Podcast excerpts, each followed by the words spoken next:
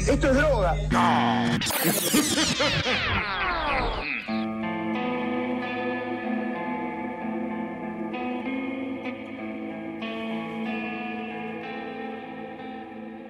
Muy buenas, buenas a todos ser oyentes, bienvenidos a una nueva edición de Mambo Criminal. Yo soy, yo soy el Muni y conmigo, como siempre, los insubordinados Santi Barril y Flor Cuncum. ¿Cómo anda, muchachos? Iba a decir camarada. ¿Vos escuchaste eso? Yo soy com... Y le, le iba a salir un comrade ahí. Dale, pelá, pelá los secretos, Muni, pelá los secretos de Putin, dale, loco. Estuvo, estuvo muy cerca de la palabra camarada eso. Yo nada más digo camarada en mi intimidad y con la gente con la que estoy en intimidad. No lo voy a hacer acá enfrente de todos, pero bueno, está bien, ya están insubordinados como dije que lo iban a estar. Así que no me sorprende para nada. Debería elegir mejor las palabras con las que lo describo porque después me pasa esto. ¿Ves? Se te da vuelta en cualquier momento. Sí, sí, sí, sí, sí. En cualquier momento me declaran la guerra mundial a mí, aprovechando que Flor está harta de hablar de esto. La guerra mundial. Sí. No me espero. Estoy muy permeable a los al chiste fácil hoy. Pero muy, ¿eh? Excelente, mejor, son los mejores No, episodios. no me, eso. no me pasa nunca, no me pasa nunca esto. Sí, sí, sí, porque estamos en un mundo muy que no te da respiro. Yo iba a empezar hablando en realidad de las estafas piramidales, la criptomoneda, cositorto, y ahora estamos en medio de la guerra mundial. O sea, me tiraron abajo toda la organización del episodio. No, no, hacé de cuenta que grabamos en eh, eh, un día antes. Un día antes, bueno, no pasó absolutamente nada. Bueno, está todo muy normal, todo muy tranquilo por acá. Termina todo ya la pandemia. Sí, sí, les conté que de mis vacaciones que voy a tomarme en Ucrania. Sí, boludo, toda la semana hablando de eso, basta. Ya nos tenés eh, con eh, los oxígenos.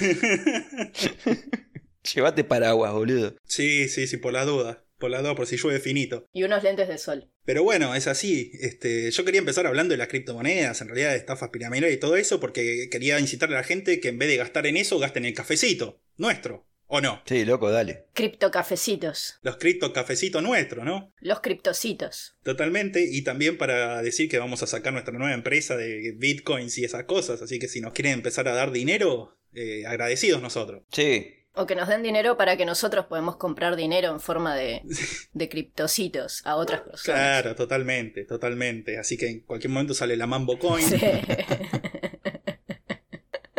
No sé qué me pasa, eso ni siquiera fue gracioso, pero me sentí como... Es como dinero normal, pero más divertido. Claro. Claro, no te sirve en ningún lado, pero te caes de la risa Claro. mirándolo.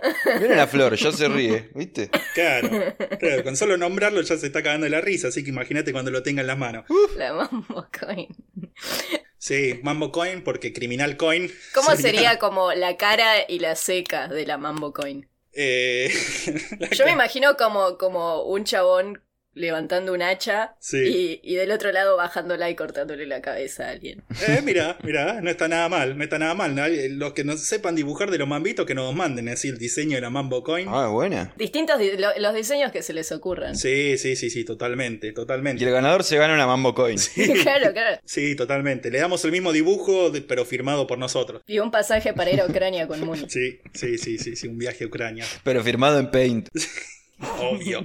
Así que sí, con eso, eh, bueno, queremos agradecer a Darío el Borra, que nos ha comprado cafecitos esta semana. Ah, Vamos. No es la primera vez que nos compra cafecito, además que, así que... Grande, loco. Estas son la gente que se necesita para que el país salga adelante, Eh, loco. tal cual. Apoyando la industria nacional. Este país se saca adelante comprando Cafecitos. cafecitos. Totalmente. Así nosotros no tenemos que trabajar nunca más. Eso. Pero bueno, así estamos. Hemos tardado menos esta vez en sacar el episodio nuevo. Así que pueden estar agradecidos y pueden comprarnos más cafecitos, que es lo que más nos importa, en realidad, de todo esto. Esto es toda una estafa piramidal para conseguir Pero eso ya lo cafecitos. sabían, yo se lo dije 20 veces. Loco, dale, pelen los cafecitos. Tenés que cambiarte el nombre a Munitorto. ¿Qué? ¿no? Munitorto, como el chabón ese que ya todos, que se llamaba Cositorto. Santitorto. Sí, sí, sí. Está bien, bonitorto. Monitorto. Munitorto es muy, es muy bueno. Es excelente. Ese es mi- va a ser mi nuevo apodo, ¿no? Monitorto. Te voy a agendar así. Vos lo decretaste. Te voy a agendar así. Lo acabas de decretar, monitorto. Sí, ya está. Uno sabe cuándo se tiene que dar por vencido. ¿Qué estás, Ucrania? Santitorto también queda bien. Floritorto suena muy a ur- uritorco, no sé si está tan bien. Pero Munitorto es, eh, para mí hay que ir con esa. Sí, sí, sí. Bueno, pará, loco, ¿qué hacemos acá? ¿Qué, ¿De qué vamos a hablar? ¡Eh! De- ¿O de qué no vamos un poco a de hablar? esto, un poquito de aquello. No, ¿de qué no vamos a hablar, boludo? Bueno, de lo que vamos a hablar hoy. A ver, en lo que va, en estos ya treinta y tantos episodios de Mambo Criminal, hemos hablado de muchas cosas turbias, ¿no? Me encanta que no sepa cuántos episodios. Nadie sabe. Pues, eh, Más o menos, treinta y pico. ¿Quién lleva la cuenta? ¿Vos llevas la cuenta? Es como la altura, bueno, sí, más o menos un metro ochenta. Ponele. Bueno, ¿cuántos episodios llevamos? A ver. Medílos en baldosas. Como treinta y pico de baldosas. Bueno, Lo que estaba diciendo, que en todos estos episodios hemos hablado de muchas cosas turbias, ¿no? Asesinos, caníbales, violadores, pederastas y demás cosas lindas. Pero creo que nunca antes habíamos estado más cerca de la cancelación que en este episodio, es verdad. Porque vamos a hablar de enanos. Sí, el episodio que todos queríamos.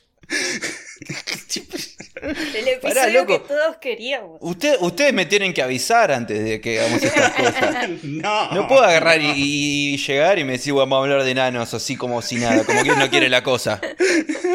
Es como esa vez que habíamos hablado de no me acuerdo qué, y que Santi dijo, pero él no eligió ser enano. y Moni dijo, bueno, pero si hubiese sido un episodio de, de un enano, fue lo primero que hubiese dicho. Claro. Vamos a hablar de un enano. Una pregunta. ¿Vamos a hablar de enano o enanos? Vamos a hablar de enanos gigantes y mujeres barbudas. O sea, vamos a hablar de freaks, de fenómeno de circo. Ah. Pero vamos a hablar de uno en particular, de Grady Stiles Jr., más conocido como el niño langosta. Ya se está riendo. Una estrella del mundo de los freaks que además fue un asesino y un tipo tan despreciable que su propia familia langosta conspiró para asesinarlo. ¿Familia langosta? Sí, Sí, su familia también era media langosta como él. ¿Por qué langosta? porque Tenazas lo hubiese querido así, Santi. no. Claro, era mitad hombre, mitad tenazas. Mm. Ah, no, pará, le tengo que pasar a Santi una foto. Ah, yo me lo imagino como el doctor Zoidberg. Sí, más o pero menos. sí, sí. eh. Sí, sí, sí, una cosa así. Ah, es el doctor Zoidberg, dale. Me gusta porque tiene como fotos artísticas. Y era un, sí, era, un- era una estrella de circo. Casi todas sus fotos eran artísticas. De 1840 que en su familia había una historia de ectrodactilia. Esa palabra viene del griego y significa literalmente aborto de dedos. Y es una enfermedad genética que provoca deformaciones en las manos, las cuales en general le faltan algunos dedos y los otros están pegados entre sí, dándole a la mano una forma parecida a las tenazas de la langosta. De ahí viene el nombre, el niño langosta. Claro. Es un buen nombre para una banda punk también, ¿no? Como aborto de dedos. Aborto de dedos es, es buena, sí, sí, sí. no, sí. mejor dicho, interrupción voluntaria de dedos. Sí. Sí. Me gusta más eso. Sí. Hay, hay varias personas con esta patología, más o menos famosas hay algunos, entre los que podemos nombrar a Lord Lockred, cantante y guitarrista de Nocturnal Depression, una banda de black metal francesa, porque los black metaleros están en toda, no pueden parar de vivirla. Claro. Depresión nocturna. Es un buen nombre, es un buen nombre. También es un buen nombre. Este. Igual es, es más grave la depresión de día que la nocturna. Me parece más incapacitante la depresión eh, duirna. Duirna, ¿cómo se dice? Diurna. Sí, esa, es justamente. Así que sí. Pero bueno, ya he explicado más o menos de qué se trata esto. Podemos eh, arrancar con la vida de nuestro amigo el niño langosta y ver por qué merece un lugar en nuestro catálogo de gente bonita de la que hablamos siempre. A ver. Grady Franklin Stiles nació el 26 de junio de 1937 en Pittsburgh, Pensilvania. Como dijimos, proveniente de una familia en la que era común desde hace casi un siglo la ectrodactilia. Era como, chicos, pero dejen de tener hijos. Sí, O no. sea, Pero no, insiste. No. si ven que, ven que hay como este problema Sí. que, que medio los incapacita. Decían que lo más sensato hubiese sido dejar de reproducirse, pero los chavales dijeron, no, a ver, cuando uno tiene esto, tiene una chance de 50 y 50 de que tu hijo salga con lo mismo. Dijeron, eh, 50 y 50 está bastante bien. claro, ya, sí, es, es una buena lógica. Ahora, en el caso de Grady era peor, porque también las piernas habían visto afectadas y estaban retorcidas e inutilizables de la rodilla para abajo, lo cual es otro síntoma, aunque menos frecuente, de la ectrodactilia. También estaba el padre de Grady, Grady Stall Sr., Ajá. Con el que compartía no solo el nombre, sino también las manos de langosta. Debido a esto, el padre había comenzado a trabajar como fenómeno de circo con el nombre de El Hombre Langosta. Claro. Hoy en día no está tan bien visto el show de fenómenos y de freaks, no, no, no, no es tan popular. Pero en aquellos tiempos, en los que escaseaban los trabajos y sobre todo los programas de ayuda para las personas que tenían estas, estas enfermedades o estas deformidades, lo que sea, no solo era la opción más rentable, sino que muchas veces era la única opción que tenían de, de laburo la gente. Entonces el chabón se metió en el circo, empezó a laburar como fenómeno Y bueno, estaba ahí mientras Grady padre recorría el país con el circo. El hijo, Grady Jr., se quedaba en Pittsburgh, en donde sufría bullying por su apariencia, no solo en la escuela, sino en todos lados. Sí. Porque digamos que en esa época la gente era más cruel, en general, ¿no? Aparte que no, yo creo que no se entendía que eran enfermedades, por eso también había un circo de freaks. Onda, hoy en día es como, ah, Sí. bueno, no sé, tiene hidrocefalia, ponerle como, ah, bueno, sí, se entiende. Claro, se entiende, es una enfermedad. Antes te lo ponían, miren, miren este monstruo y dennos guita. Claro, que- claro, no, los cafecitos de esa época. ¿Por qué elegiste ser así? Claro. Claro, lo primero casi ocupa el Lectodactrilia es una elección. claro. Encima que le tenemos que pagar para verlos, eligen ser así, loco, que agarren la pala. No puedo, mirá cómo tengo la mano, agarra la pala. Dale. Toca el piano, a ver, dale. Por eso, si para los freaks que laburaban así, para Grady Jr. que iba a la escuela era peor todavía, porque lo, lo, lo acosaban los pibes, la gente grande también lo señalaba y le decía algo en la calle, las mujeres embarazadas cuando se lo cruzaban escupían frente a él por una superstición que de- decía que si hacían eso evitaban que su futuro retoño saliera deforme también. Ajá. Eh, digamos que todo este abuso, todo este bullying provocó en Grady un trauma, un complejo de inferioridad que lo acompañaría para toda su vida. Sin embargo, su vida mejoró un poco cuando el padre decidió mudar a la familia a la ciudad de Gibsonton, en Florida. Ajá. Y esta es una típica historia de Florida. Alguna vez habíamos dicho que en Florida pasaba todo. Florida Man. Claro. Sí, el Florida Man, que todo lo hace el Florida Man. O sea, es como, es, es un concepto el Florida Man. Ajá. Sí, sí, sí, sí, sí, porque si los yankees están todos locos, en Florida están todos los yankees más. Y acá en Gibsonton lo que pasaba es que, bueno, si bien había sido fundada en 1884 la ciudad esta, recién obtuvo su identidad al principio del siglo XX, cuando se asentaron ahí Al y Jenny Tomiani, más conocidos como el hombre gigante y la única media mujer viva del mundo. O sea, eran dos freaks. A Jenny le llamaban así, en realidad nada más le faltaban las piernas, pero la mujer sin piernas no tenía la misma fuerza publicitaria que la única media mujer viva del mundo. Igual eso no, eso no es como falsa publicidad, tipo, yo voy y no, no me estás dando lo que me prometiste. Esquirax. Pará, es una media mujer viva. Igual, bueno, hoy estaba viendo un documental de cómo se hizo Freaks, eh, la película de 1932, Sí, creo que era, no sé, cumple ya como 90 años esa película. sí, sí. Que es también Gaba, sobre un... Gubu Gaba. Sí, sí, One of Us, One of Us. Que es excelente. Y, y estaban contando la historia porque son, eran, entre comillas, freaks reales, ¿no? O sea, Claro, eh, sí. no es que eran efectos especiales ni nada. Y había un chabón que realmente era un... eh, o sea, solamente, no es que se le faltaban las piernas, sino que posta era solamente el torso. Y... Pero sin cabeza. No, no, con cabeza, todo. O sea, era un chabón, tipo un torso absolutamente, entre comillas, normal, ¿no? Porque si no estaban exponiendo un cadáver, o sea, cortaron a alguien en pedazos, le dejaron Pero el torso cómo, o sea, no entiendo cómo, cómo defeca, ponele esa persona. eh, por un tubito. Por un tubo. no sé, no, mirá lo que me preguntan, la verdad no lo había pensado. Pero, Eh, ¿entendés? Sí, ahora sí entiendo, ahora entiendo, ahora lo entiendo todo. Claro, ahora entiendo, ahora entiendo el conflicto entre Ucrania y... Claro, Sí, todo, sí, sí, sí, sí, sí, sí, claro. Y no explicaba en la película cómo hacía. No, pero yo quería que, era lo único que quería que expliquen, y no explicaron eso. O sea, porque claro, pues no estaba como para hablar de la deformidad en sí del chabón, sino como eran ellos como personas, ¿no? Más vale. Claro, sí, obvio. Este, pero es como, pero decime cómo hacía esto. En fin, eh. No, no, no interrumpo más. En internet debe haber, debe decir cómo hacía. No sé, capaz lo metían como en una especie de bolsita. ¿A él? ¿Qué? Claro, viste, lo dejaban colgado arriba de un inodoro. Pero, Y después gritaba cuando ya estaba. no, pero, ¡Ah! pero ¿por dónde sale, entendés? ¿Cómo por dónde sale? Claro, porque era un torso nada más el chabón. ¿Dónde terminaba el cuerpo del chabón? En, eh, ponele en, en el diafragma, o sea, una, una cosa así. Por el ombligo, ponele. Claro, no, un poquito más arriba. Poner sí, pero ponele que sí, porque estómago habrá tenido, pero era muy, muy mitad del torso, ¿entendés? Y bueno, vos pensás que necesitas un menor sistema digestivo al tener menos masa. Cierto. Eh, Es lógico. Cierto. Entonces. Pero o sea que habrá tenido el, el ano y todo eso. Y en algún lado lo tenía. No sé dónde, pero lo tenía. Claro, y eso quiero saber. Bueno, no sé si quiero saber, pero. Después sí había como un hombre torso, que ahora les mando la foto a Discord. Que de hecho en la película dicen como que. o sea, tuvo hijos, todo este chabón estaba casado. Era solamente un torso. Y, y en, en la peli es como que enciende un cigarrillo y dice, solamente pusieron la escena en la que enciende el fósforo para prender el cigarrillo, pero él mismo enroló ese cigarrillo. O sea, Ah, ahora entiendo por qué estaba casado entonces. Era muy hábil con la boca. claro. Claro. Claro. ¿Eh? Pero, pero ahí tenés el torso completo, ¿entendés? Es como el, el otro hombre que no le encuentro la foto ahora, porque no me acuerdo del nombre del actor. ¿Estás seguro que no lo sé? Acá está, acá está. Que estás, ya, ya me estás eh, queriendo difamar de que estoy mintiendo. Mirá, era un torso el chabón. Ah, pero bola, tiene manos. Claro. Bueno, sí. Puede ir al baño tranquilamente. Pero no va a cagar por las manos. ¿no? ¿Entendés que no?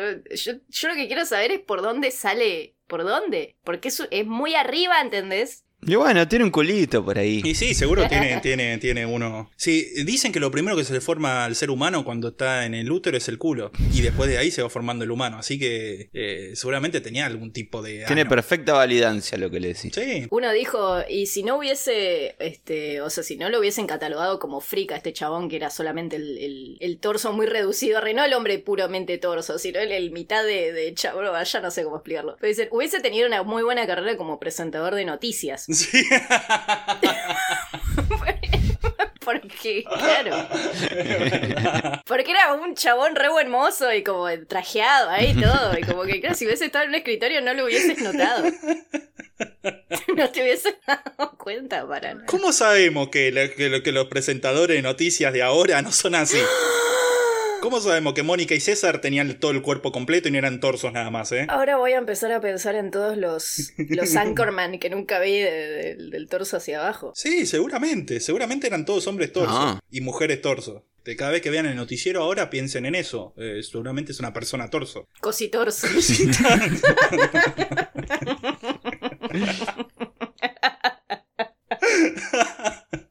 ¿Alguien alguna vez le vio las piernas a Cositorso? Digo, a. a- ¿Cómo?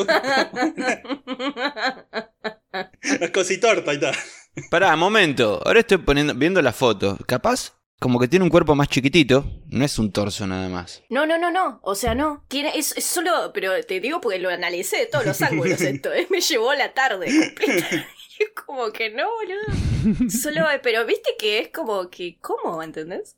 Igual este chabón nada que ver con el caso. Después vamos a subir la foto solo por curiosidad, seguramente. Pero no tiene nada que ver. No, no, no, pero sí, sí, tiene que ver con toda la onda esto de los fenómenos y freaks. Fenómeno. Qué fenómeno, eh. Bueno, entonces teníamos a este que era un freak y que era manos de langosta. Claro, claro. Y que un día nació de cierto año, de cierto mes. El 26 de junio del 37, sí. Y que lo bulineaba mucho. Y que cuando era chico se mudó con toda su familia a Gibsonton, la ciudad esta que lo habían fundado el hombre gigante y la, la única media mujer viva del mundo. Y a partir del asentamiento de esta pareja, este, Gibsonton se convirtió en el hogar de gran cantidad de fenómenos que hacían base ahí durante los meses de invierno, en el que el circo estaba cerrado, ¿no?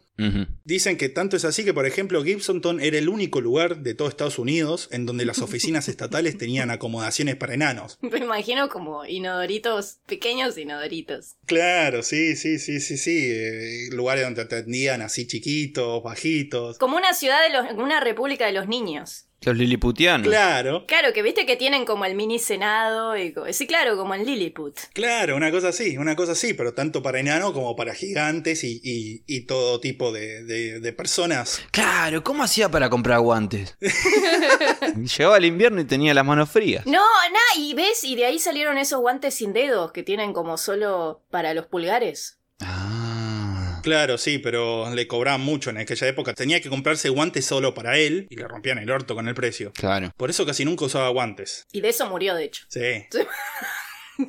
Sí, de mucho frío en las manos. Pero bueno, la cuestión es que esta ciudad, Gibsonton, también tenía leyes diferentes al resto del país para que pudiera la gente que vivía ahí tener a sus animales en sus casas, los animales que usaban en los shows del circo. Por lo tanto, no era raro cruzarse con monos, elefantes, leones y hasta vacas de cinco piernas por la ciudad esa. Oh. Ya una vaca con, con cuatro piernas sería un montón. Sí, bueno. Yo esperaría que tenga patas. No, no, no, cinco tenga piernas. Sí, sí, sí. Eso es un montón. En realidad era un chabón con tres piernas de más que le decían el vaca. Ah, pero miren, si es mi amigo el de la pierna por brazo Claro. y el brazo por pierna. McGregor. Gregor, claro, claro. Le decían el vaca al chabón y tenía como tres piernas de más. Era un freak también, pero. Claro, se los robó a estos.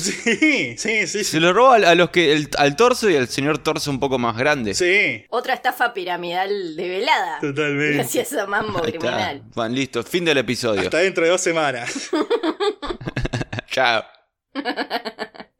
Claro que también igual no era todo fiesta y holgorio y alegría en esta ciudad, porque también era lugar de mucho alcoholismo y violencia, por lo que también corrías el riesgo de ser tiroteado por un mono ebrio, el famoso mono con navaja. Mirá, Bueno, pero es qué noticia. ser tiroteado por un mono ebrio es la definición de Holgorio. Claro. Como, no sé qué, qué tan buena estuvo tu fiesta si no te tiroteó un mono ebrio. Bueno, depende. es- esas son las cosas que están muy buenas si le pasa a otro. O sea, si a vos te pega un tiro un mono, yo me voy a cagar la risa dos semanas. Pero si me pega un tiro a mí, yo me voy a quejar. Y decir, no se rían, hijo de puta, atiendan. Bueno, pero te va a resultar gracioso después, boludo. Bueno, sí, después va a ser alta anécdota. Claro. ¿Sabes que a mí me disparó un mono? Uy, ya está. ¿Y qué le hiciste al mono? Claro, boludo. ¿Tú pensás que los monos atacan porque sí? Cuando los monos atacan. Eso es con la- Pero tiene que ser la voz de documental de Santi, a mí no me sale. ¿Cómo sería la voz documental? No sé, esa voz que pones cuando... Ah, ya sé. la- Cuando los monos atacan. Ese. Sí. Cuando los monos dicen basta. Sí.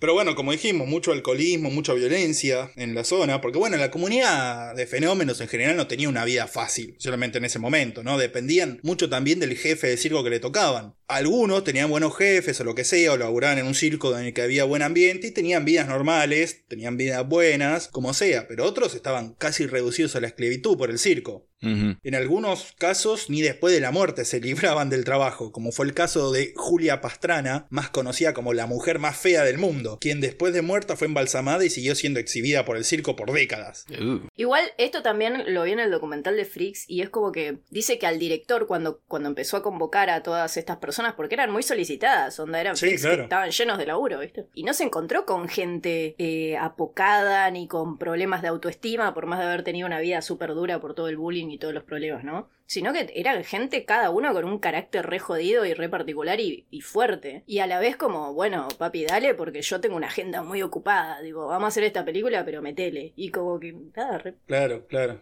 Pero había otras como unas que estaban, eh, unas gemelas que estaban unidas por la cadera, creo. Sí. Que también eran tratadas súper esclavas. Claro, claro, había un poco de todo, también dependía de la época, porque a finales del siglo XIX, principios del siglo XX sí eran muy demandados los chabones porque eran, eran estrellas de circo. Con el correr de los años de la década del siglo XX empezó a ir bajando eso porque la gente no le interesaba tanto, empezó a hacerle ruido a mucha gente que a exhibir personas Claro. como coso, entonces también tiene que ver un poco eso, pero bueno, por todas esas cosas la comunidad de fenómenos siempre fue como muy, como una subcultura dentro de la cultura general, una sociedad aparte, muy encerrado sobre sí mismos y muy cuidándose los unos a los otros, especialmente de, eso, de la mirada ajena y lo forastero, ¿no? Una familia. Eran como su propia familia. Claro.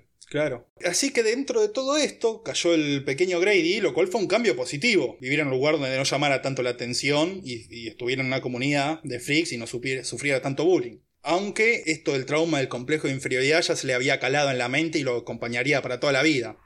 Pero tampoco tenía que preocuparse tanto a partir de ahora por el bullying escolar, ya que a los 7 años el padre decidió meterlo en el negocio del circo por tiempo completo. Ajá. Le puso el nombre de El Niño Langosta y acompañaba a su padre en el circo con el que hacían el show de la familia Langosta. El show igual no constaba de mucho más que los dos sentados en una tarima explicando a los espectadores de qué se trataba la ectrodactilia. Pero sin embargo era uno de los espectáculos más populares del circo donde estaban. Pero hagan malabares con las manos de langosta, boludo. No sé, algo. No, no, no, no hacían mucho. Te daban una clase de embrio ahí de, de cómo el, el gen se silenció ahí. Bueno, Eh, y más o menos, más o menos, sí, sí, por ahí mostraban ahí como, más que nada Grady Jr., que, que tampoco tenía piernas, cómo se movía ahí con los brazos, se, se- se trasladaba de un lugar a otro, haciendo fuerza de brazos y todo ese tipo de cosas, pero mucho más que eso no tenían, e igualmente eran de los más exitosos, a la que la gente más le gustaba ir a ver. Porque bueno, con todo esto, digamos que el viejo, tanto el viejo como él, sabían mucho de cómo moverse en el mundo del espectáculo freak, tenían mucho carisma, mucho encanto, entonces sabían ganarse a la gente. El propio Grady Jr., aprendiendo del viejo esto, ganó una personalidad muy carismática, muy encantadora. Y también del viejo aprendió a escabiar desde chiquito, porque al parecer los padres del niño de langosta se la pasaban tomando birra todo el tiempo. No paraban un solo segundo. Grady también empezó a acompañarlos en eso, pero para diferenciarse un poco quizá, se hizo fanático del whisky más que de la birra. Ah, Para darse así un toque más de distinción por ahí.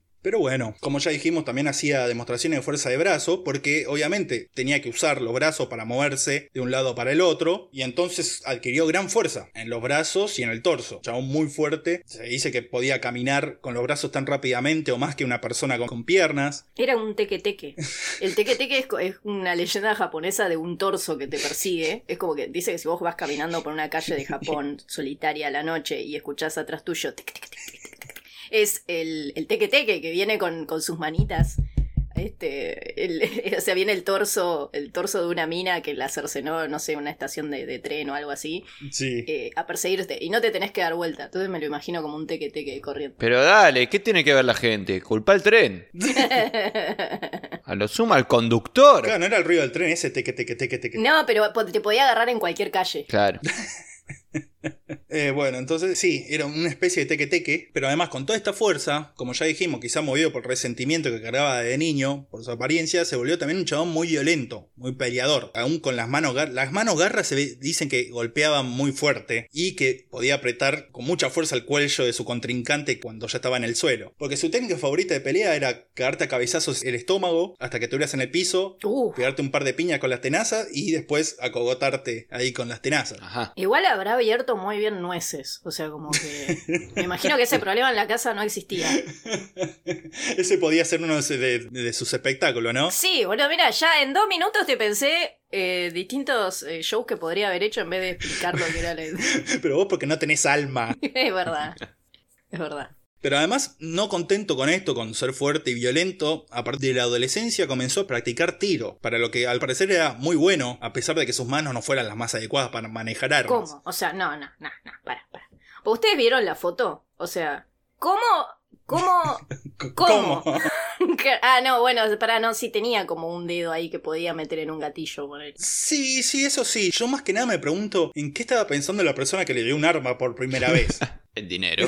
Y habrá sido el padre, boludo. y al padre, ¿quién le dio un arma por primera vez? Si también tenía las manos así. Y el abuelo, boludo. ¡Y el abuelo también! Seguro otro freak borracho, por ahí el mono borracho le dio, le dio el arma. Ahí está. Ahí está, boludo. ¿Y quién le dio un arma a un mono borracho? Ah, boludo. Paren un poco. Boludo, Ese es más grave. los gorilas, es como que dale. Hasta el mono borracho llegan las fuentes, después ya se vuelven difusas y contradictorias. La historia del labón perdido. Sí. ¿Qué fue primero, el arma o el mono? Deberíamos preguntarle quién le dio alcohol al mono primero. Eso lo puede agarrar por sí mismo. No, para mí Grady le daba alcohol al mono Sí. y a cambio el mono le daba un arma. Ah, bueno, está bien, sí, sí, sí, un intercambio así de favores entre monos y langostas. Claro. Suele pasar en la naturaleza también, así que Sí. una relación, como se dice, simbiótica. Simbiótica. Está. Aprendiendo con mambo En criminal. la isla de Pascua se observa un fenómeno interesante entre dos especies diferentes. Me imagino niños. Monos y langostas intercambian productos para una economía. Intercambian productos y servicios. Explica cómo. Muchas armas compran mucho maní. Les estamos enseñando todo mal a los nenes, boludo. Después no van a entender eh, cómo funciona el capitalismo. O sea, que se juegan por dejar a los nenes escucharnos a nosotros. Claro. Escuchen, Papá Noel no existe. No, no, boludo. El ratón Pérez es una laucha, no es un ratón. Ratón. Los Reyes Magos son cuatro. No, no, bueno, bueno, no, para, para. No te voy a permitir.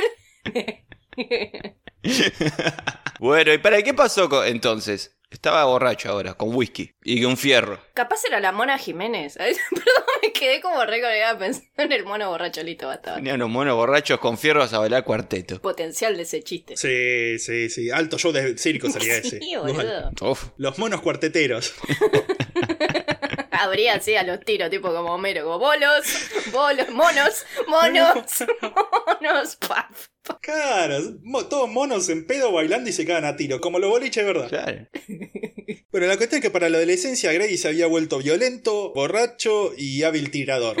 Claro. La cuestión es que, nada, ahí estaba Grady, a pesar de haber abandonado la escuela de muy chico, el chabón era una persona muy inteligente, muy carismática y con gran intuición para los negocios. Así que con eso y con el padre que hacían el show de la familia Langosta les iba razonablemente bien. Más o menos ahí al final de la adolescencia Grady pudo comprarse una silla de ruedas para salir a la calle y movilizarse sin usar las manos, pero en público, en la casa seguía usando los brazos porque le gustaba más, pero bueno, no quería llamar tanta la atención en la calle. Práctico. Totalmente práctico. Para 1954, a los 17 años, se casa por primera vez con una mujer llamada Débora, de la que no se sabe casi nada, excepto que el matrimonio dura menos de un año. Posiblemente Débora vio enseguida las tendencias abusivas de Grady y se escapó en cuanto pudo. Lo mismo no pasó con su siguiente esposa, Teresa Herzog. No se sabe si esa Débora era también una freak, porque viste, generalmente los freaks eh, como que se casaban entre ellos. Eh, sí, sí, sí, sí. Generalmente sí, para criar una raza de super freaks. De ahí sale la canción de Super Freak, Super Freak. Imagínate tener que hacer el anillo de bodas para esto. Eh, sí, ¿no? El anillo de bodas. eh, ¿Cómo haces? Claro, a uno no sé qué le pones. Un collar, a otro un brazalete, pero ¿cómo? Le haces un cinturón. Sí, sí, sí. Al hombre torso, ¿cómo lo haces? Por eso no se casó nunca el hombre torso. Tenía que hacer un anillo muy caro.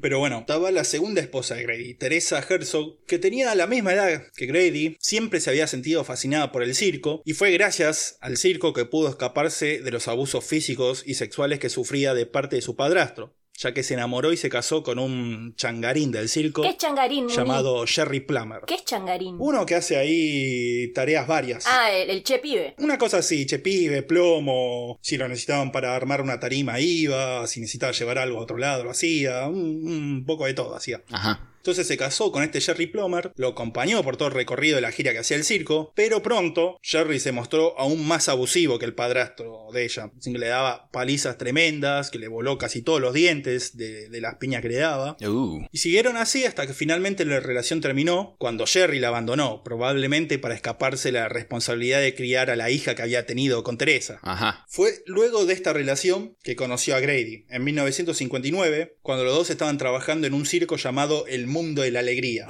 Lo cual es un nombre bastante irónico para toda esta gente que está teniendo vidas bastante violentas y abusivas, pero bueno, y nada, quedó encantada con el chabón, que recordemos era muy carismático. Había un problema, sin embargo, para la relación, y era un problema de estatus, de jerarquía, ya que Teresa era simplemente una vendedora de entradas, mientras que Grady era una estrella del circo, y al parecer no podían tener una relación ante esa disparidad de clase. Oh, Dios. clase de- La ley del circo. Es la ley de la feria esto. Claro, es la ley de la feria, boludo. Es totalmente la ley de la feria. Mal. Ella multimillonaria. Y además- Ahí bailando cuarteto los monos. Sí, sí, No, sí. no, está pasando otra vez. ¡Señora! Totalmente, sí, sí, sí. Monstruo Mercado le recuerdo que lo queremos mucho.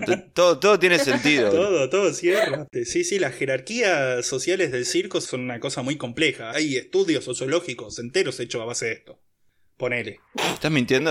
Cheque fuente Times sin un r- ni un romance. Estás mintiendo. Si no, hacelo, boludo. ¿Qué estás esperando? Claro, lo podemos vender. Ya no existe el No circo. importa. Lo, lo reflotamos. Este, esto es así. Mejor que no exista, así lo podemos inventar, ¿no? Claro, total ahora los centennials ni deben saber lo que es el circo, boludo. Claro, aparte son insensibles, entonces no les va a importar. No, claro. Pero bueno, lo cierto es que debido a esto, Teresa comenzó a trabajar para ascender en el mundo circense y, su- y subir de clase. Oh. Hay que tener ganas, tantas ganas de levantarte un tipo vas a tener para, para agarrar la pala y empezar a, empezar a escalar en el mundo laboral. Parece que sí. Entre estos ascensos estuvo el de pasar de vendedor de entradas a ser la chica de la caja cuchillada. Bueno, En donde se metía en una caja a la cual un mago la llenaba de cuchillo y espada. Ese típico truco en el que.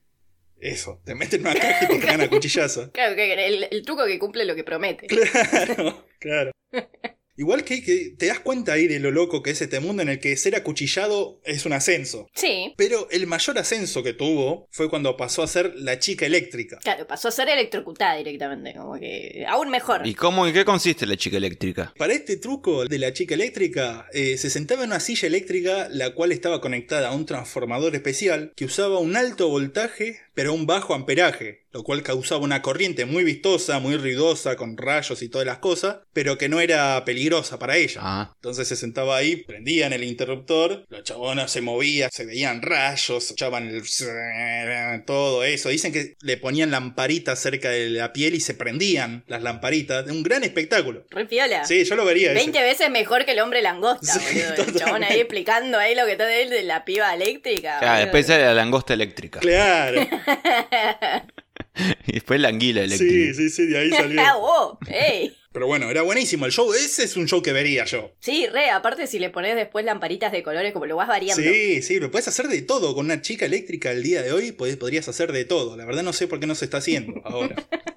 ya está viendo, un- estamos viendo un Está bien, negocio. pero tiene que ser una chica eléctrica, no puede ser otra cosa. No puede ser un chabón, no puede ser un mono borracho, no, tiene que ser... No, no, tiene que ser la chica eléctrica. Imagínate, mono borracho eléctrico con una pistola. No, porque un borracho eléctrico seguro que sí se electrocuta de verdad. Este, el alcohol debe hacer algún tipo de interacción La rara. pistola eléctrica. Que se active con electricidad. Eso ya existe, se llama taser. ¿Ah, sí? ¿En serio? ¿En serio? No sé si es pistola, pero El láser. láser, claro. Pero no, no, no, no, no. no. ¿Qué? No, yo estoy diciendo como con la electricidad con la que, con la que prendés, no sé, un foco. ¿Y cómo los láser cómo Eh, se prenden? pero, pero existen las pistolas taser. Ah, las taser. Yo pensé que vos decías láser. Yo... Casi sí, yo también le escuché láser. Y yo digo, ¿por qué qué poronga tiene que ver esto?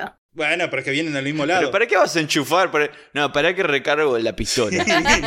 y la enchufás. Paren la guerra, que tengo que. Paren, paren. ¿Ves? Si hiciésemos energía verde, no, no habría guerras, por lo menos de noche. todo, todo cierto. Acabo de descubrir acaso el secreto para la paz mundial. De la paz eterna. O sea, vos te reíste como si fuese una pregunta pelotuda, pero estoy ayudando más que el Papa. Disculpame. No hace falta mucho para ayudar más que el Papa, pero este. Mientras no nos no, no vayamos a pelear en la guerra, estamos haciendo más que el Papa para la paz. Claro, claro, boludo. Así que. La cuestión es que estamos hablando. ¿Te estás electrocutando o me parece a mí? Sí. Rápido, póngale en una lamparita al lado. Sí. A ver ¿Qué pasa? Urgente. Despejen y le ponía una lamparita solamente, o sea, en vez de ayudarla. Pero bueno, una vez alcanzado el estatus necesario, finalmente Grady se fijó en ella. Y sí, con tantas lamparitas, boludo, para mí, tipo, estaba como... Básicamente, sí, sí. Entonces empezaron a hablar, empezaron a conocerse, se enamoraron, se casaron y comenzaron a vivir juntos en un trailer en Gibsonton. El Sony americano. El sueño americano, totalmente, sí, sí, sí, hasta ahora sí. Durante el invierno, meses en el que el circo estaba cerrado, Teresa trabajaba en una fábrica. Grady, en cambio, prefería pasarse el día en Showtown, USA, un bar al costado de la ruta, en donde tomaba whisky con 7-Up sin parar. Y la cuestión es que cuando el chabón tomaba y se emborrachaba, la fachada de tipo amable y carismático de Grady se derrumbaba por completo y asomaba su costado abusivo y cruel. Ah, Muy poco después de casarse comenzó a golpear a Teresa, a la cual nunca le pegaba en la cara sino en parte del cuerpo donde los golpes no podían cubrirse. A pesar de todo esto, la violencia y el alcoholismo, esto no impidió que tuvieran hijos. La primera fue Margaret, que murió a los 26 días de edad por neumonía. Después siguió David, quien llegó a la larga edad de 28 días y murió también de neumonía. Al parecer el constante movimiento y las precarias condiciones de vida de los freaks durante la temporada de circo no son los mejores para los bebés recién nacidos. ajá. Para 1963 tuvieron a una tercera hija, Donna, la cual sobrevivió. Y además nació sin ningún tipo de, de deformidad, ni mano de langosta, ni nada. ¿Y los otros dos habían nacido deformes? Al parecer sí. No hay mucho, no hay, no hay mucho registro de ellos, porque como murieron al menos del mes, seguro, ni lo escribieron en el registro civil, seguro. Las leyes de Mendel ahí en acción.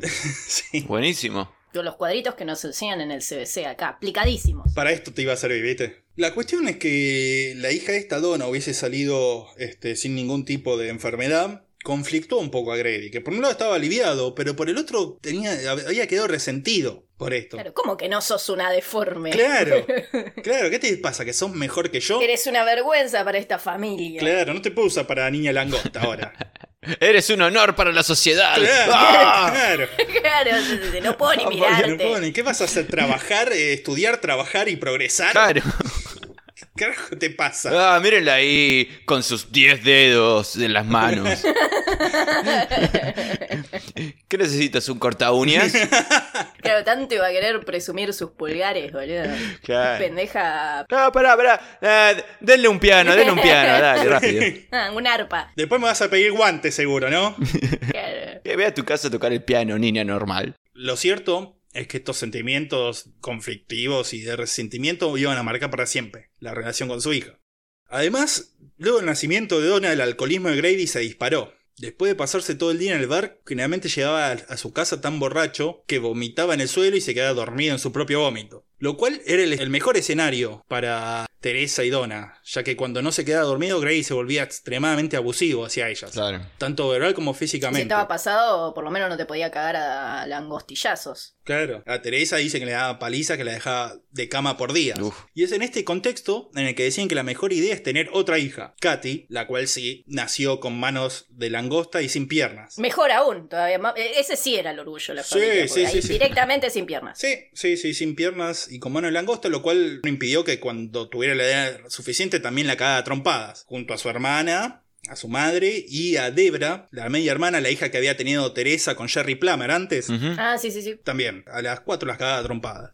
Pero la que peor parte se llevaba era Donna, como dijimos, por este resentimiento, estos sen- sentimientos conflictivos que tenía él con ella. En una ocasión, cuando Donna tenía nueve años, primero Grady le dio una paliza tremenda a Teresa que la dejó inconsciente. Mientras le pegaba le decía, tendría que acabar y matarte de una buena vez. Y después la miró a Donna y le dijo, y vos sos demasiado parecida a tu madre. Demasiado, o sea, como ya diciéndole, en algún momento las voy a matar a las dos. Mm. Después de hacer esto, se arrastró con su brazo hasta el sillón y se puso a ver la tele mientras seguía tomando whisky, como hacía siempre. Claro. No fue igual mucho después de esta golpiza que Teresa se separó de Grady. Se llevó a sus hijas a Ohio, en donde vivió con Glenn Newman, más conocido como el hombre enano. Oh, oh. Newman, que medía 90 centímetros, era soldador por oficio, pero debido a los problemas respiratorios ocasionados por su trabajo, porque cada vez que soldaba algo los humos se le iban a la cara porque medía 90 centímetros, empezó a tener problemas respiratorios y se unió al circo como fenómeno. Ahí conoció a Grady. Podía ser un banquito. ¿Eh? Podía ser un banquito. Pero ahí. No. No, porque ahí no No, estaban. no podía. Ahí estaban en Ohio, no estaban en esta ciudad en donde había eh, oficinas para enanos. Era un cajón de No, verdura. las leyes, no le importaba, las leyes laborales no, no, no, no existían. A los jefes les decían, loco, laburá. Pero necesito un banquito. No te pago para que me hables.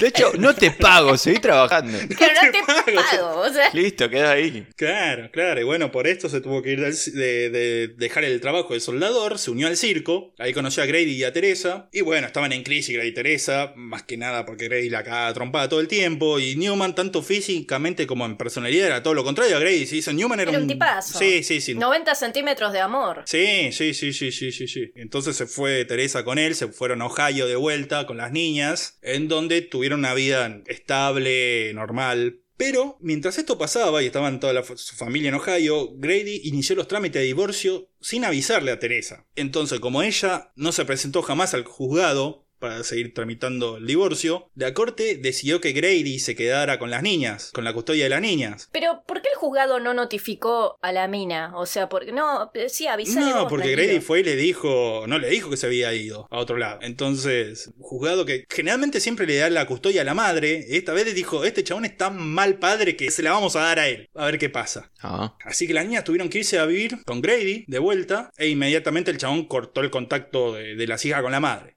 Ahora, en Florida, Grady volvió a casarse con una nueva mujer llamada Bárbara, la cual es descrita bastante cruelmente en el libro del caso en el que sacamos la información como una mujer muy fea y muy estúpida, y a la que trataba aún peor que Teresa. Tuvo un hijo con ella, Grady Jr., en 1976, que nació también medio langosta.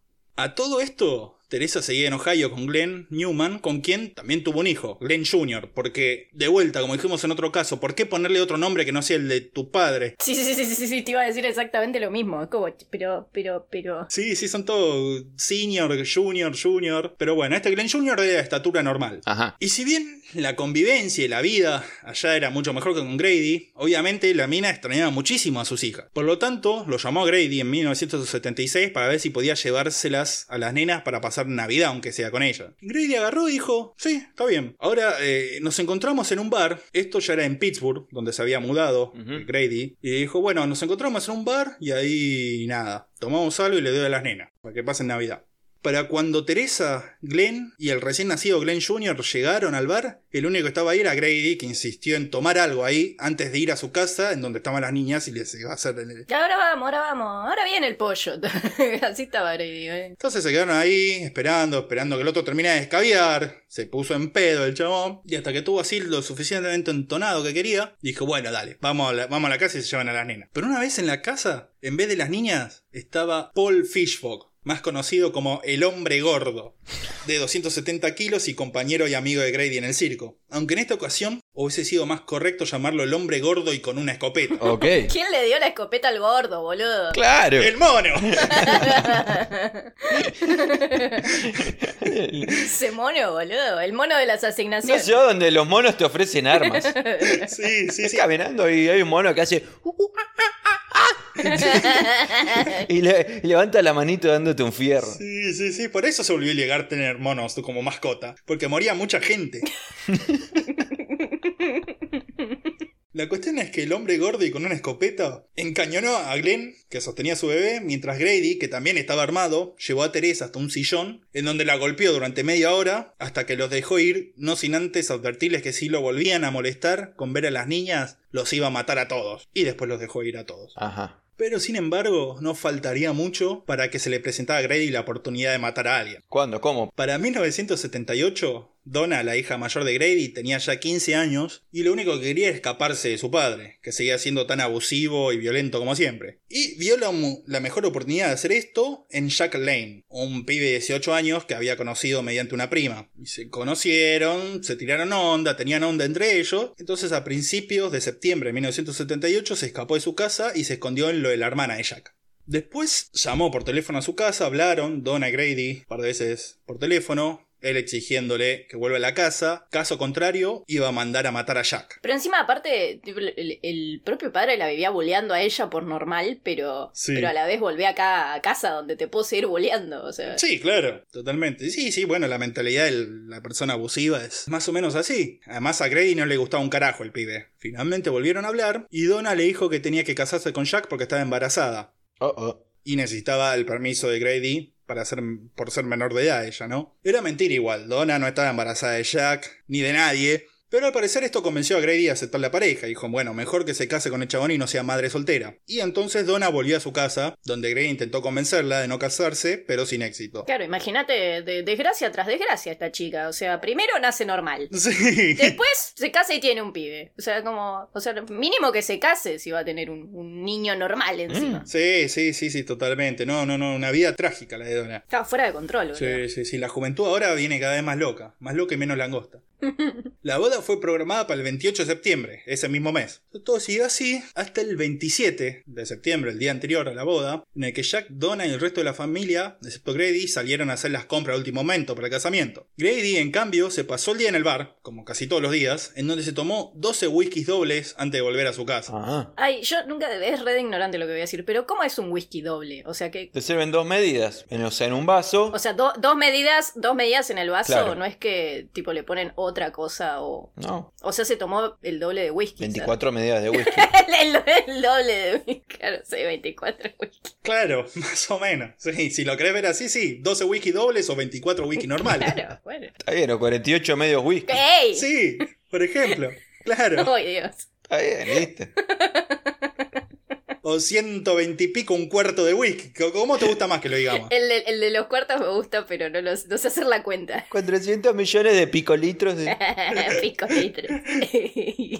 Totalmente. Bueno, había tomado mucho whisky. Básicamente. que se distraía, perdón.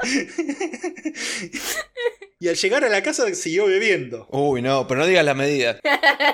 No, no se sabe cuánto, no se sabe cuánto. Menos mal, boludo. Ah, Dios, gracias. Y además escondió la silla de ruedas. Esto iba a ser importante. Al volver la familia a casa, primero intentó convencer en vano a Donna una última vez de que no se casara. Y después de esto, la familia agarró y dijo, Che, ¿dónde está tu silla de ruedas? Y Grady dijo, no, la dejé en la puerta de la casa y se la llevó alguien, se ve. Este barrio está cada vez más peligroso, loco. ¿Pueden salir a ver afuera, a ver si la tiene algún vecino o algo? Sí, sí, sí, dijeron todos, se estaban yendo. Antes que se fueran todos, Grady agarró y le dijo a Jack, no, no, no, vos quedate acá que quiero hablar con vos. De hombre a langosta. Oh, oh. Jack agarró, dijo, bueno, sí, señor, señor Grady, eh, suegro mío, ¿qué quiere? Resulta que estaba ahí, la familia en la calle buscando la silla y de repente escuchan dos disparos proveniendo de la casa. Se dan media vuelta, van a la casa a ver qué pasa y lo ven a Jack sangrando y agarrándose el pecho. Ajá. Donna corre hacia él, lo agarra mientras está cayendo en el piso, levanta la vista y lo ve al padre, a Grady, desde la ventana mirando todo y riéndose, cagándose la risa y señalando con la mano langosta. Jack muere en el hospital y Grady fue detenido esa misma noche, denunciado por su propia O sea, familia. no, no- no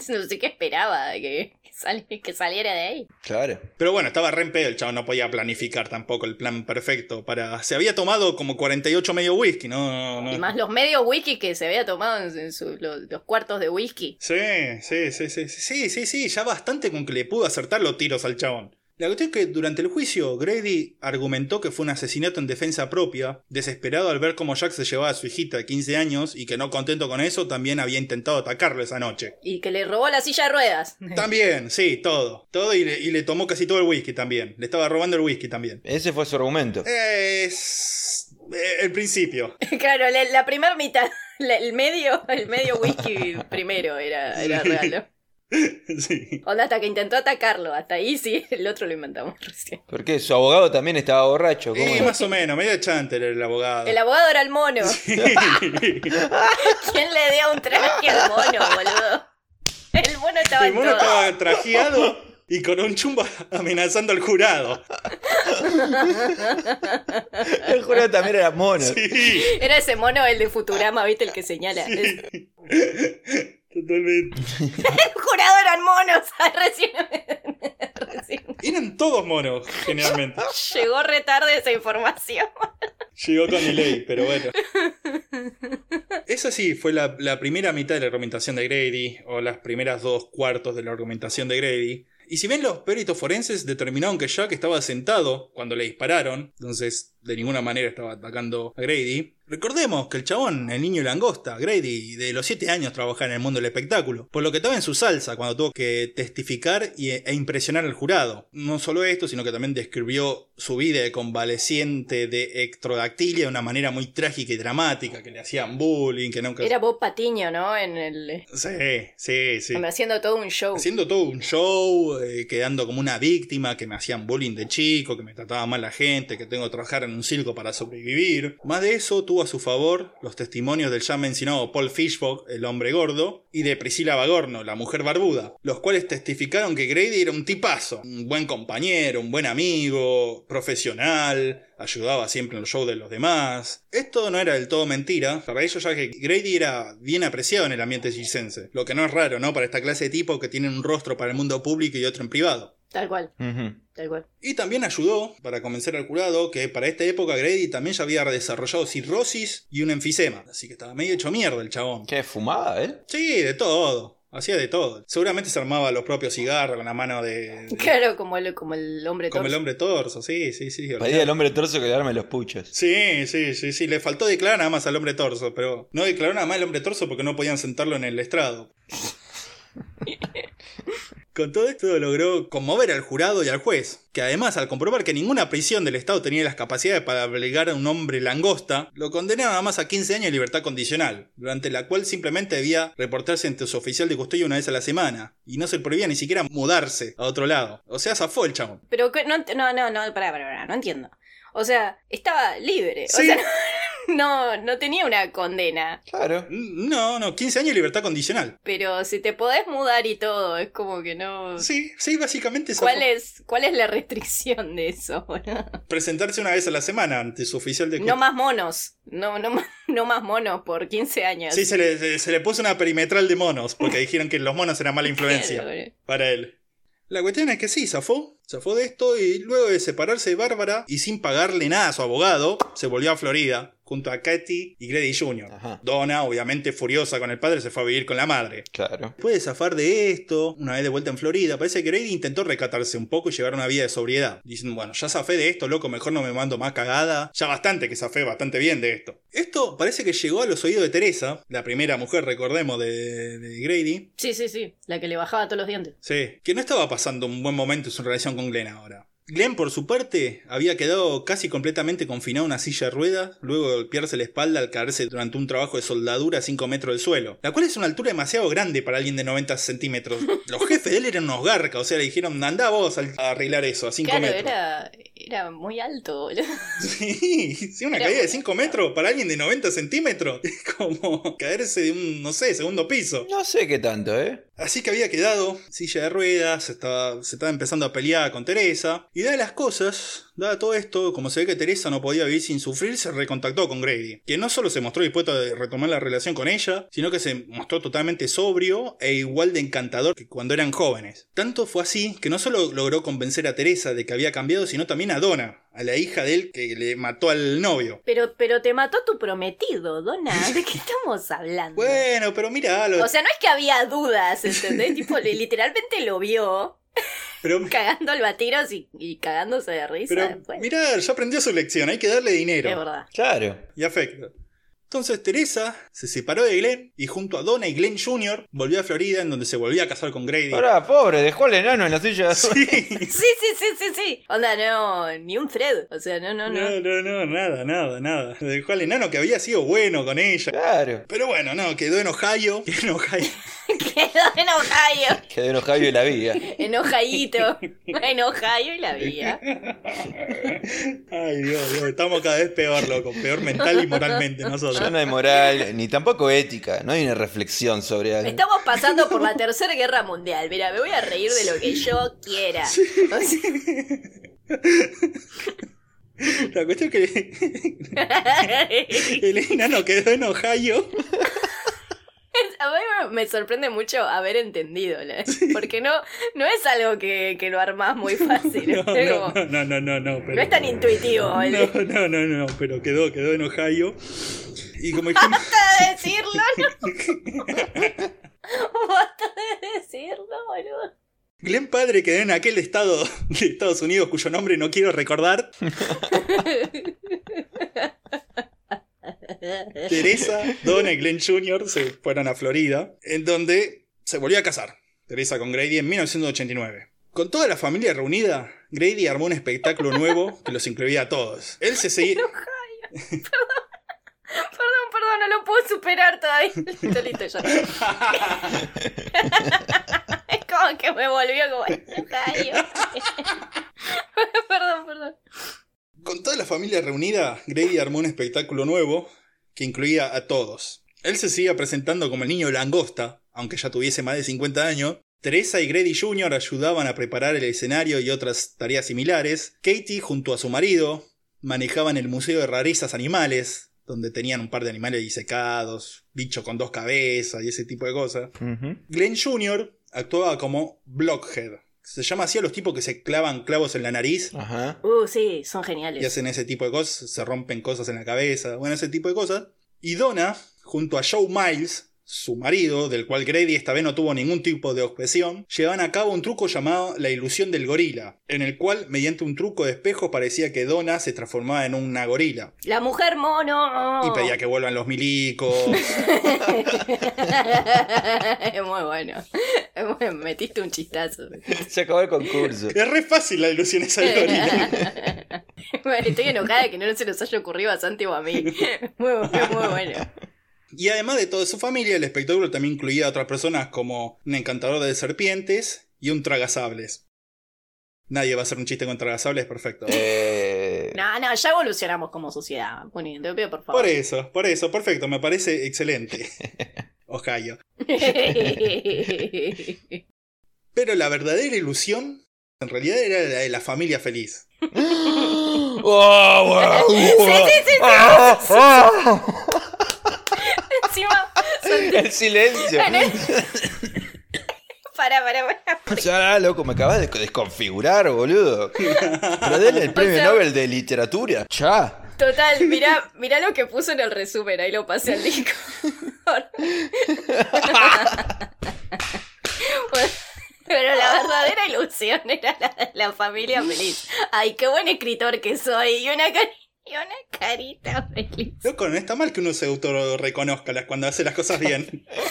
La carita, la carita. Excelente, todo, excelente.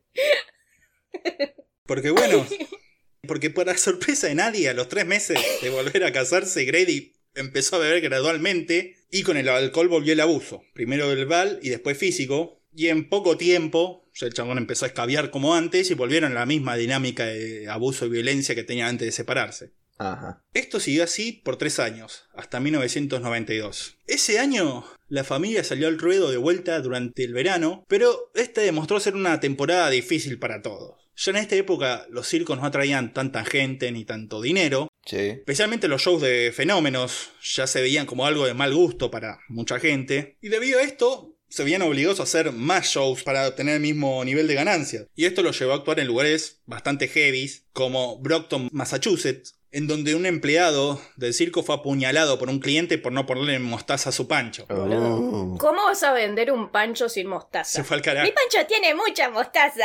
Voy a cuchillarte por eso también. Pero bueno, o sea, en ese tipo de lugares tenían que estar haciendo shows ahora para conseguirle dinero suficiente. Pero que encima eran un montón. En un montón tenía que dividirla entre muchos. Mirá que yo sé sumar, pero no sé dividir, decía Grady. ¿Qué- qué- qué- qué- Tampoco ayudaba que la mayoría de la familia, especialmente Teresa, se la pasaban robándose la plata del circo. Sí, decían, mi cada trompada el chabonete, güey, la afano, la guita, total. Está todo el tiempo en pedo, no se va a dar cuenta que le afané un par de pesitos, ¿no? Todos se la pasaban peleándose entre todos. Grady seguía abusando a su familia, pero a la vez no necesitaba para hacer el espectáculo. Entonces se daba así una cosa media rara de que los trataba mal, después los trataba bien, después tenían que laburar todos juntos. Joe, el marido de Donna, ya se había peleado antes con una que era Mari, la reina de las serpientes, y con Batch, el tragasables, pero con el que más problemas tenía era con Merman el mago que había llegado esa temporada y que pronto se hizo el número 2 de Grady. Uh. Una noche pusieron el puesto de los dos, de Merman el mago y de Joe, al lado y se terminaron cagando a trompada. Qué ganas de generar conflicto también, boludo. O sea, como. Y sí, Y bueno, es un circo. ¡Pelea de inválidos! claro, Como en South Park. Y vendían entradas. claro, claro, que por ahí pensó eso. Pero bueno, a Joe no le gustó un carajo y esa misma noche fue y le cortó los frenos de la camioneta de Merman. Pero al final los hizo arreglar porque le dijeron que lo iba a tener que manejar él esa noche el, el camión. Entonces se hizo el boludo y dijo, uh, no, mejor lo arreglo porque si no voy a matar yo. Ah, muy astuto. Mientras todo esto pasaba, ese verano encima había sido particularmente lluvioso, arruinando mucha fecha. Entonces menos gente, menos show todavía, estaba todo mal. Claro. Estaba siendo tan caótica la temporada que Grady aumentó el abuso hacia su familia, especialmente contra Teresa. Y esto a la vez volvía a la temporada aún más caótica, era un círculo vicioso del quilombo. Por todo esto, Grady se había decidido que la próxima temporada solo iba a llevar a Merman el mago, iba a contratar gente nueva para la gira y dejar a su familia en su casa. Oh. Y parece que esto fue la gota que rebasó el vaso, ya que fue entonces que comenzó el plan de la familia para matar a Grady. Mm. Me encanta que, que sea una familia complotada, boludo. Ahora se pone interesante. ¿Sabés lo que, que se te subleve una familia de freaks, boludo? Sí, claro, una familia de langostas encima. Cubo, cabo, cubo, Claro, one of us, one of us. Sí, not one of us, decían ahora. Claro, not one of us, not one of us. Todo esto comenzó con una conversación casual entre Teresa y Katy, las dos quejándose del abuso que sufrían de Grady, cuando en un momento Katy dijo, alguien debería matarlo, el pelotudo este. Suponemos que más figurativamente que de verdad, pero a Teresa le copó la idea. Claro, alguien debería matarlo al boludo este, no sé, tal cual. Como, ¡ey! Ey. ¿Ah? Es broma, pero si quieres no es broma. Sí, Claro. claro. No sabemos a ciencia cierta todos los participantes del complot, pero sí que al menos estaban metidos Teresa y Glenn Jr. Primero le preguntaron a un vecino de ellos, ahí de la casa tenían en Gibsonton, pero el tipo que pensaba que estaban jodiendo le dijo que no. No, no, mejor no, le dijo el No, chabón. tengo, tengo que lavarme el cabello.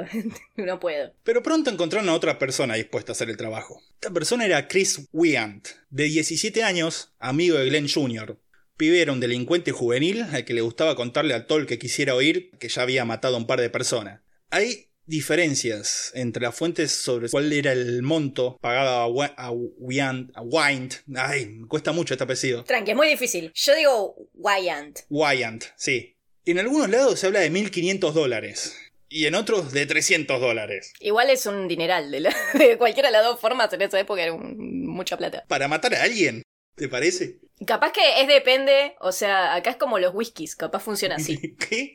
¿Cómo, cómo lo wiki? Como que si fuese. No, no importa, es muy complejo para. En mi, en mi cerebro era una teoría con más sentido. Ohio. Este.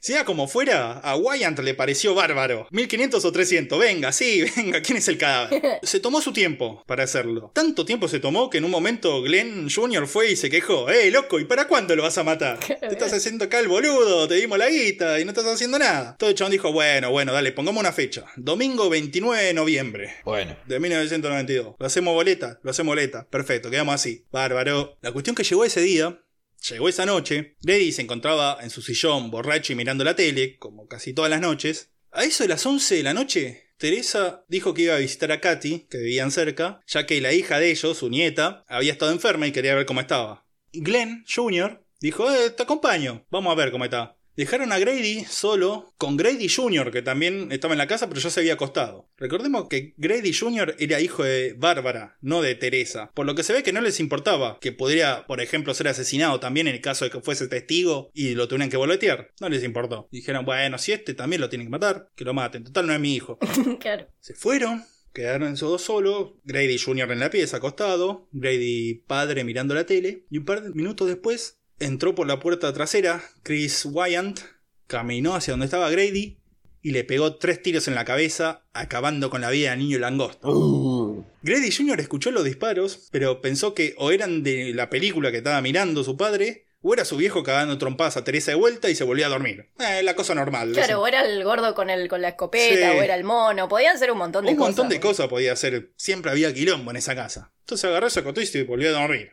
Por suerte para él, porque se me iba a hacer boleta también. Wyant fue visto cuando salía de la casa por el vecino al que primero le habían ofrecido matar a Grady, pero este no pudo reconocerlo. Vio un tipo vestido de negro que salía después de los disparos. Pronto, el cuerpo fue descubierto, la familia volvió a la casa y llegó la policía. Ahora, apenas inició la investigación, quedó claro que ninguno de los implicados era una gran mente criminal, en realidad. Claro, y sí. Eran buenos para el circo, pero para lo otro no. No, no, no. Lo primero que llamó la atención fue que nada hubiese sido robado, lo que descartaba la hipótesis de un asalto. Claro. Wyatt, en vez de llevarse algo, la billetera o algo, le pegó tres tiros y se fue a la mierda. Claro. Lo segundo fue que absolutamente nadie en la familia parecía demasiado angustiado por el asesinato durante los interrogatorios. Claro. ¿Y qué onda tu viejo? Y nada, lo mataron, ¿Qué, qué sé yo, la verdad no, no estaba acá. Y bueno, cosa de la vida, vía oficial, es así. Eh, Al fin se escuchaba atrás. Digo, no, sí, angustiadísimos por todo esto que está pasando. Uno puso un cuarteto, los monos salieron ahí. Claro, estaban ahí bailando. No, no. Claro. Este, es que es en los velorios en, en, en el circo son así. Sí, claro, claro, claro. Mira, los freaks tenemos costumbres muy raras que ustedes no entienden. Pero cuando se muere uno de nosotros, eh, ponemos cuarteto y festejamos, ¿no? Claro. Se codiaban ahí con las pinzas entre Claro, ellos. Guiño, guiño. Lo tercero que llamó la atención de la policía fue lo conveniente que Teresa y Glenn se hubiesen ido de la casa justo antes del asesinato.